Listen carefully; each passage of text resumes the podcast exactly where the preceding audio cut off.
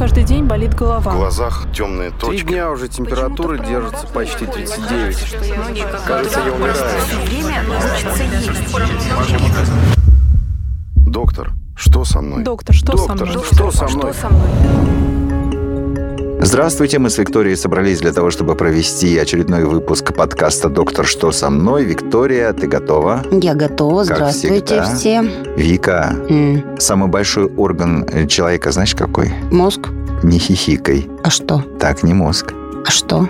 Кожа. Так. На втором месте печень. На втором месте полтора-два килограмма у взрослого человека вес печени составляет. А еще там содержится 10% всей крови, которая вообще есть в организме. То есть, представляешь себе орган такой. Ну, то есть это вообще, наверное, один из главных органов, ну, кроме мозга, конечно. А, ты знаешь, что они связаны? Говорят, что от того, как работает печень, зависит вообще настроение человека. Потому что если много токсинов, печень не справляется, то все и настроение... И человек становится желчным и Кстати. отравляет всем жизнь. Желчный, наверное, как раз э, имеется в виду вот эта вот зависимость. Я хочу сегодня узнать, как не навредить своей печени, а если навредил, то можно ли ее восстановить как-то, взять ее как-нибудь почистить, я не знаю, как-нибудь ей помочь, какие-нибудь препаратики попить. Ну, в общем, и еще говорят, чтобы хорошо выглядеть, вот надо за своей печенью следить. Но я не знаю, может быть, это все мифы. Ну, вот давай узнаем. И у нас в гостях сегодня кандидат медицинских наук, гастроэнтеролог, гепатолог, член Европейского общества по изучению печени и Американской гастроэнтерологической ассоциации, автор книги «О чем молчит печень» Сергей Вялов. Здравствуйте, Сергей Сергеевич. Здравствуйте, Сергей Сергеевич. Здравствуйте. Первый вопрос. Где находится печень? Это первый и самый главный вопрос, мне кажется. Где-то справа. Да, Вы в школе бегали? да. Помните, вот все бегали в школе, там надо было 100-метровку, 60 метров, в общем-то. И когда мы еще были маленькие, не тренированы, что-то кололо в боку. Не просто колола, а прямо чуть ли не Вот. резала, да, вот, слушайте, очень это сильно. была печень. А, Вот это была как раз печень. Поэтому, если мы положим руку не на сердце, которое там слева в груди, а справа, там, где ребра заканчиваются, и легко туда прям пальцы уходят, как только мы сгибаем руку в локте. Вот там, где получается ладонь у нас, за ребрами, спрятанная внутри, находится печень. а нам вообще нужно знать, где находится печень? Ну, только для того, чтобы путаться в собственных ощущениях. Сергей Сергеевич, следующий вопрос может показаться вам странным, некорректным, возможно, грубым, но я его все равно задам. Как сделать так, чтобы никогда или как можно дольше не попадать к специалисту, который занимается проблемами печени? Классный вопрос. Он не показался мне странным, он показался мне достаточно любопытным. А вы знаете, наверное, я отвечу вам поперек. Я вам скажу, что лучше как раз ходить к специалисту, который занимается проблемами печени, в тот момент, когда ничего не болит, чтобы действительно проверить, оценить свое состояние и оценить риски возможных проблем. И тогда вам точно не придется к нему ходить, чтобы лечиться или восстанавливать здоровье. То есть это получается, значит, если мы не ощущаем боли, печень не болит, Смотрите. все равно надо сходить и проверить. На радио говорят, слушайте, да? Но мы можем и посмотреть. Слушайте, у многих людей есть автомобиль. Это очень хороший пример, который показывает, как надо следить за своим состоянием. Потому что хороший хозяин своей машины, он через какие-то интервалы времени ездит в автосервис, чтобы посмотреть, есть износ, нет износа, надо что-то менять из деталей или не надо что-то менять. А плохой хозяин, он ездит тогда, когда уже сломалось. Так вот, если мы относимся к печени хорошо, следим за своим здоровьем, то лучше сходить просто так, чтобы проверить, чем приходить тогда, когда уже приспичило и когда уже надо что-то лечить. А вы расскажите нам, как правильно действовать? Вот приходишь ты к терапевту и говоришь, у меня ничего не болит, но я хотел бы... Что? Вот что хотел бы? Проверить, например. Здравствуйте, я вот так вот просто хочу проверить. Да. Доктор скажет, ты нормальный? То есть, может, просто сдать кровь на какие-то определенные анализы? Или на что? Правильно. А смотрите, поскольку печень не болит, заподозрить проблему с этим органом по самочувствию крайне сложно. Она же не болит. Поэтому мы обычно узнаем о реальных проблемах с печенью, когда уже поздно. Не только пить боржоми, но и в принципе уже поздно. Мгм. И хотелось бы пораньше это узнать. Для того, чтобы оценить состояние печени, мы используем два аспекта. Первый аспект – это то, как она устроена, структура ее вообще. Она целая или разрушенная, или в ней что-то происходит не так в каком-то отдельном участке. Для этого нам надо ее увидеть. С помощью ультразвука мы достигаем этой цели. Есть еще дополнительная опция. Если она вся ровная и гладкая, то это не значит, что в ней все хорошо, и тогда нас выручает эластография. Это метод, похожий на УЗИ, который по распространению звуковой или ударной волны по печени определяет, а не ожирела ли эта печень. То есть внешне она может быть равномерная, одинаковая, все красиво, но содержание жира очень большое. Или, например, этот же метод эластографии позволяет нам оценить, есть ли там рубцы в этой печени в результате какого-то ранее перенесенного повреждения и разрушения. Это одна составляющая. Потому что печень, как и машина, может идеально выглядеть, но плохо заводиться. И для того, чтобы проверить, как она работает, мы сдаем анализ крови. Обычный- Это обычный биохимический анализ крови, в котором есть несколько так называемых печеночных показателей. Это два фермента АЛТ и АСТ, это общепринятые сокращения, которые показывают, разрушаются ли сами клетки. То есть, если там есть какая-то болезнь, клетки повреждаются, изнашиваются и умирают. И мы это видим по анализу крови. Есть еще два показателя – гамма-ГТ и э, ЩФ, щелочная фосфатаза, которые показывают, как вообще работают протоки для желчи и разных веществ, расположенные внутри печени. И есть еще такой показатель, который называется билирубин. Он определяет, вообще выводится там желчь из печени или не выводится. И вот эти ключевые параметры АЛТ, АСТ, сама печень, ГГТ и ЩФ – это протоки, и билирубин, характеризующий желчь, дают нам понимание того, как она работает. То есть мы оцениваем состояние самого органа, и структуру, и функционирование, и создаем полное понимание того вообще, что с ним происходит. А вот чтобы узнать, если вдруг там какие-то отклонения или что-то пошло не так, вот чтобы узнать причину, здесь нужно уже углубленное какое-то обследование. Там свадьба напился, там Новый год э, напился Например. второй раз, да? Да. Мгм. Так. А, Или какое-нибудь другое заболевание, или какой-нибудь, не знаю, эпизод в жизни. Вот давайте об этом поподробнее чуть-чуть. То есть есть разные причины, которые могут приводить к тому, что печень начнет разваливаться. Самое популярное и, наверное, распространенное – это алкоголь. Кроме того, жиры.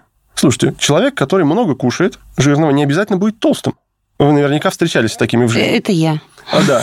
Потому что не обязательно жир будет откладываться именно в боках. Он может откладываться внутри органов. И тогда это тоже может создавать проблему. И в печени тоже жир может откладываться, накапливаться в клетках, окисляться там, и клетки из-за этого погибают. Ну, это прямо жир или, говорят, вот сахар очень сильно влияет на вот это Депо ожирение? сахара есть в печени, там находится около 20 граммов гликогена. Это специальное запасающее сахарное вещество, но оно обычно тратится достаточно быстро. Мгм. и какого-то повреждающего действия не оказывает.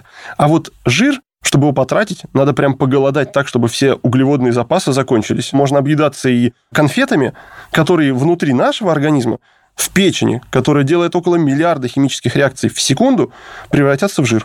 Как правильно питаться, чтобы не накапливался жир в печени? Ну, это, наверное, вообще ничего есть не надо. Мне кажется, сейчас будет такая скучная лекция. Да. Да нет, почему? Давайте попробуем. У нас же, если что, вы вырежете. А у нас цензура будет направлена на то, чтобы сделать все максимально привлекательным и интересным. Это отлично. Ну, действительно, можно ли питаться, да, правильно, весело, чтобы печени было хорошо, и человек не унылый был? Можно питаться правильно, весело и даже немножко зло употреблять, но не часто. Потому что печень – это тот орган, который лучше всех регенерирует. Он восстанавливается буквально на глазах. Нам самое главное не мешать ему и дать ему материалы для этого восстановления. Потому что, когда мы строим дом, нам нужны кирпичи. И чтобы печень восстановилась, нам тоже нужны строительные материалы. Поэтому основой правильного питания для печени является ну, как это, пиломатериал или как Мгм. хотите называйте. А печень состоит из белка, поэтому белок это основная часть меню, которая нужна для людей с проблемной печенью, чтобы она могла построить себя заново. Потому что если не будет белка, не из чего будет ее восстанавливать. Кроме того, жиры... Но белок, простите, уточню, белок растительный или белок, или не имеет значения растительный, имеет животный, значения. просто Не имеет. белок? Там есть некоторая разница по аминокислотам. В животном белке есть незаменимые аминокислоты, в растительном белке их чуть меньше, но это добирается количеством. Мгм. Также нужен жир.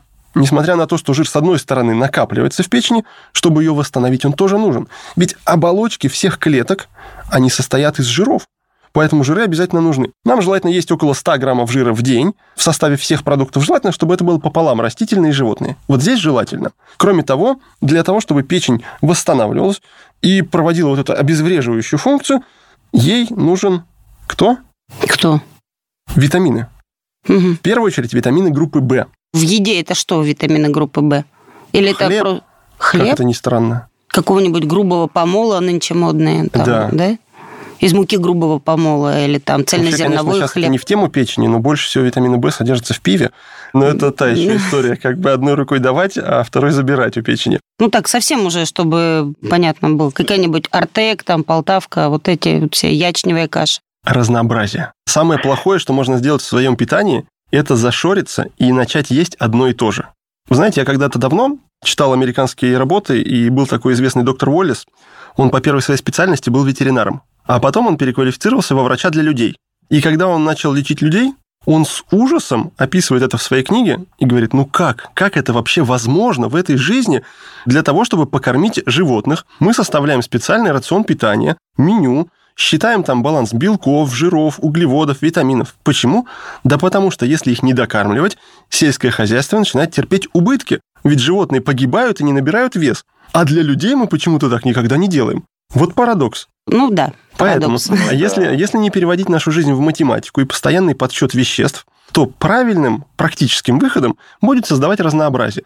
Потому что если у нас есть разнообразие в еде, мы удовлетворяем свои вкусовые потребности, мы удовлетворяем свои визуальные эстетические потребности, мы не зашориваемся, и постоянно меняя рацион питания, мы добираем недостающие вещества, не сильно погружая свою голову в эту историю. А человек, а, чтобы понять, есть у него ожирение в печени, вот то самое скрытое ожирение в печени или нет, он что-то ощущает или Нет. это нет? Ничего не ощущает. То есть это все равно на шару. Вот как бы ты вот идешь на, ну, как говорится, на удачу или на неудачу, идешь к доктору и говоришь, проверьте меня. Да. А не посмотрит доктор как на дурака?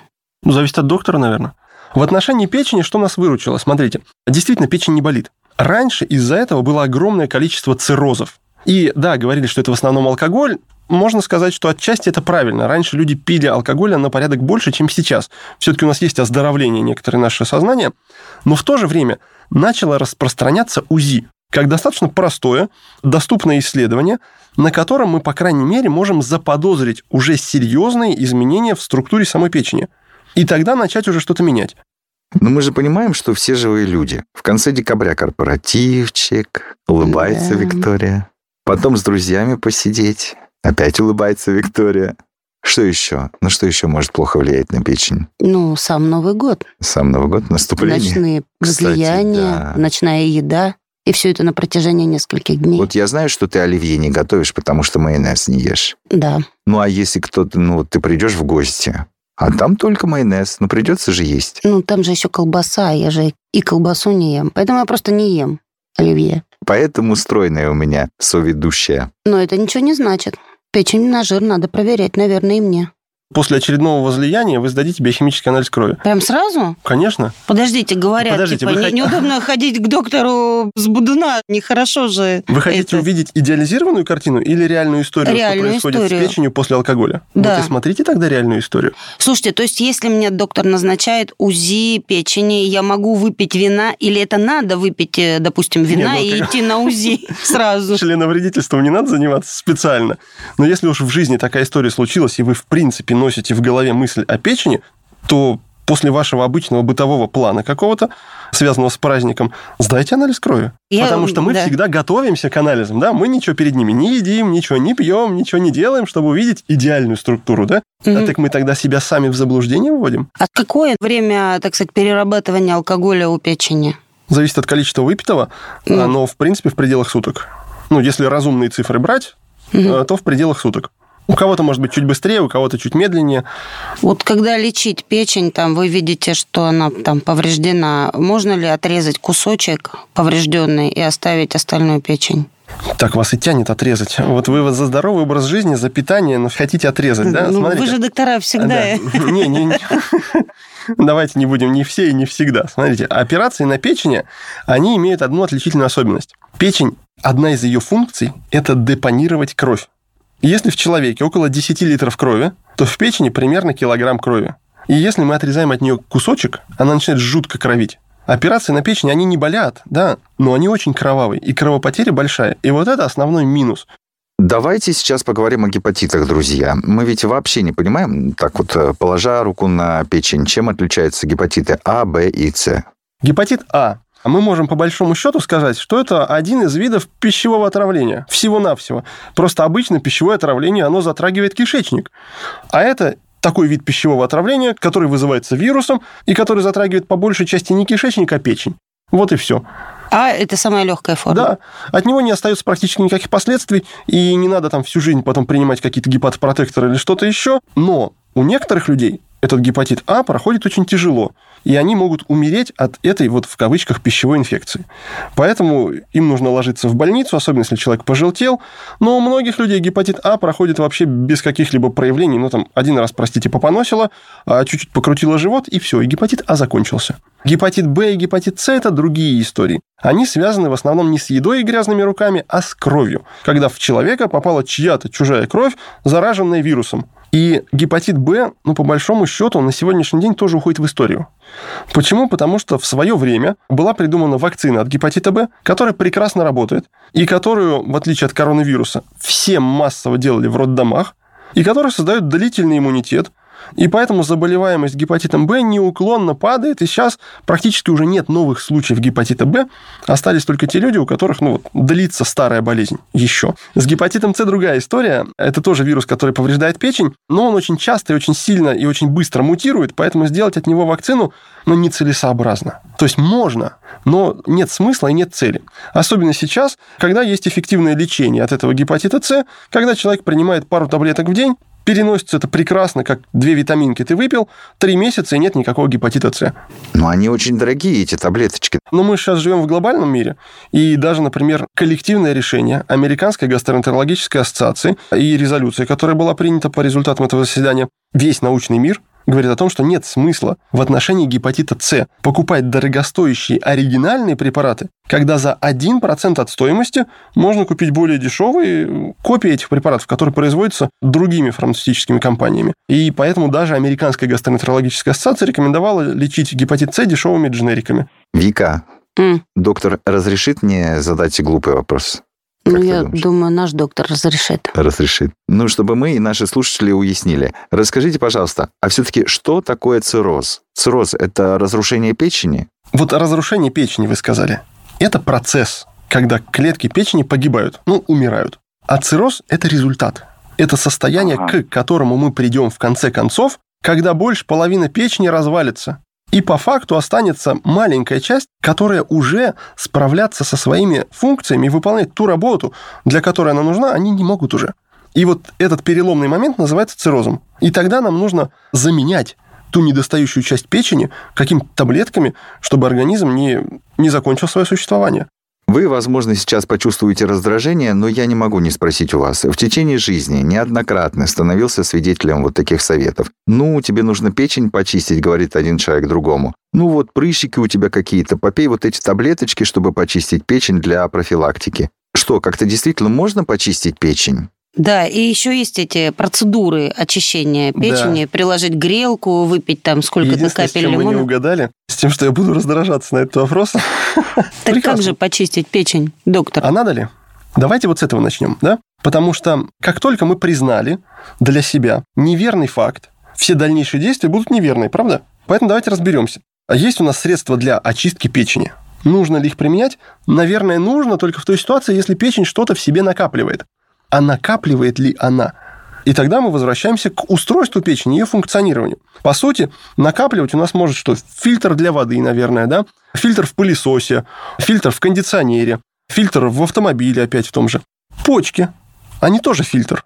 Может быть, легкие, а печень, она ничего не накапливает. Не знаю, к счастью или к сожалению, она работает как химическая лаборатория. Она не собирает вредные вещества, она превращает их в другие, В другие вредные. нет, в, в нейтральные. Да, то есть в нее попадает яд, она этот яд присоединяет к нему один атом, второй атом, третью молекулу, превращается в другое соединение, уже не имеющее разрушительной силы, и выводится из нее вместе с желчью через протоки. Поэтому от чего ее чистить, если она в себе ничего не собрала? То есть представим себе пробирку, да? Там была синяя жидкость, мы добавили туда зеленую жидкость, стала красная жидкость и вылили эту жидкость. Все, там ничего нет. То есть чистить, когда говорят, надо вам надо почистить печень, это Подмена понятий, да. подмена, да? Да. Другое дело, что если у нас есть вот эти химические реакции, то печени нужны химические реактивы, чтобы их проводить. Но тогда их нужно не вычищать из печени, а наоборот дать ей. Слушай, и тут вот на самом деле все, что я прочитал в интернете, действительно печень накапливает что-то там. А доктор говорит, что ничего она не накапливает. Все выводит. Не верьте, не верьте интернету. Верьте подкасту «Доктор, что со мной?». То есть по внешнему виду человека невозможно понять, что у человека что-то не так с этим органом, вот с печенью. По внешнему виду, вы знаете, когда раньше, давным-давно, была земская медицина, когда не было никаких аппаратов УЗИ, не было никаких анализов, и, простите меня за некоторую вульгарность, врачи определяли содержание сахара в крови и в моче на вкус, вот тогда можно было по внешнему виду определить, а есть у пациента цирроз или нет цирроза, то есть уже конец. Сейчас мы хотим от здоровья и от организма больше. Правда? Мы хотим не то, чтобы цирроз не случился, мы хотим, чтобы печень вообще совсем справлялась, чтобы в ней вообще никакого повреждения не было, а не то, чтобы там только не бросайте меня в терновый куст, не хочу умереть от онкологии, да? У нас запрос стал больше.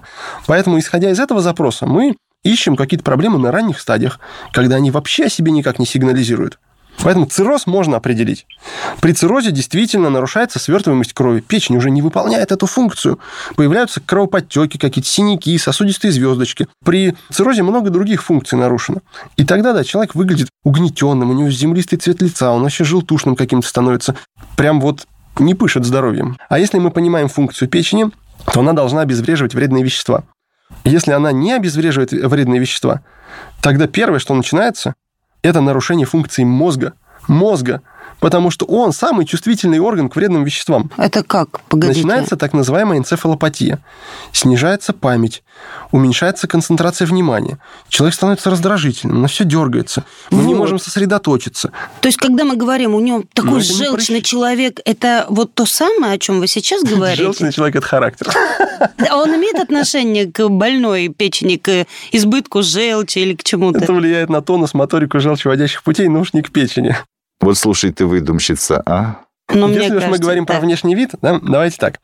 Печень должна выводить так называемые желчные кислоты, чтобы они не попадали в организм, а уходили в желчь вместе с вредными веществами.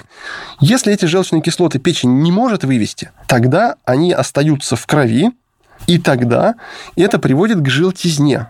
К желтизне. Глаза сначала начинают желтеть, слизистая оболочка начинает желтеть, потом человек желтеет. Но это происходит при повышении показателя в крови билирубина. И когда этот показатель доходит до цифр там, 50-60 при норме 20, тогда человек начинает желтеть. И это внешнее проявление. Если показатель зашкаливает туда к 70, 80, 100, тогда человек начинает чесаться. Но О, чесаться везде, не в одном локальном месте, на котором он сидит, или в каком-то другом, котором он думает или что-то еще делает, а в абсолютно разных местах. То есть тут рука, завтра нога, а потом другая нога, потом за ухом, потом где-то еще, но он при этом уже желтый. То есть просто так чешется, это еще не печень.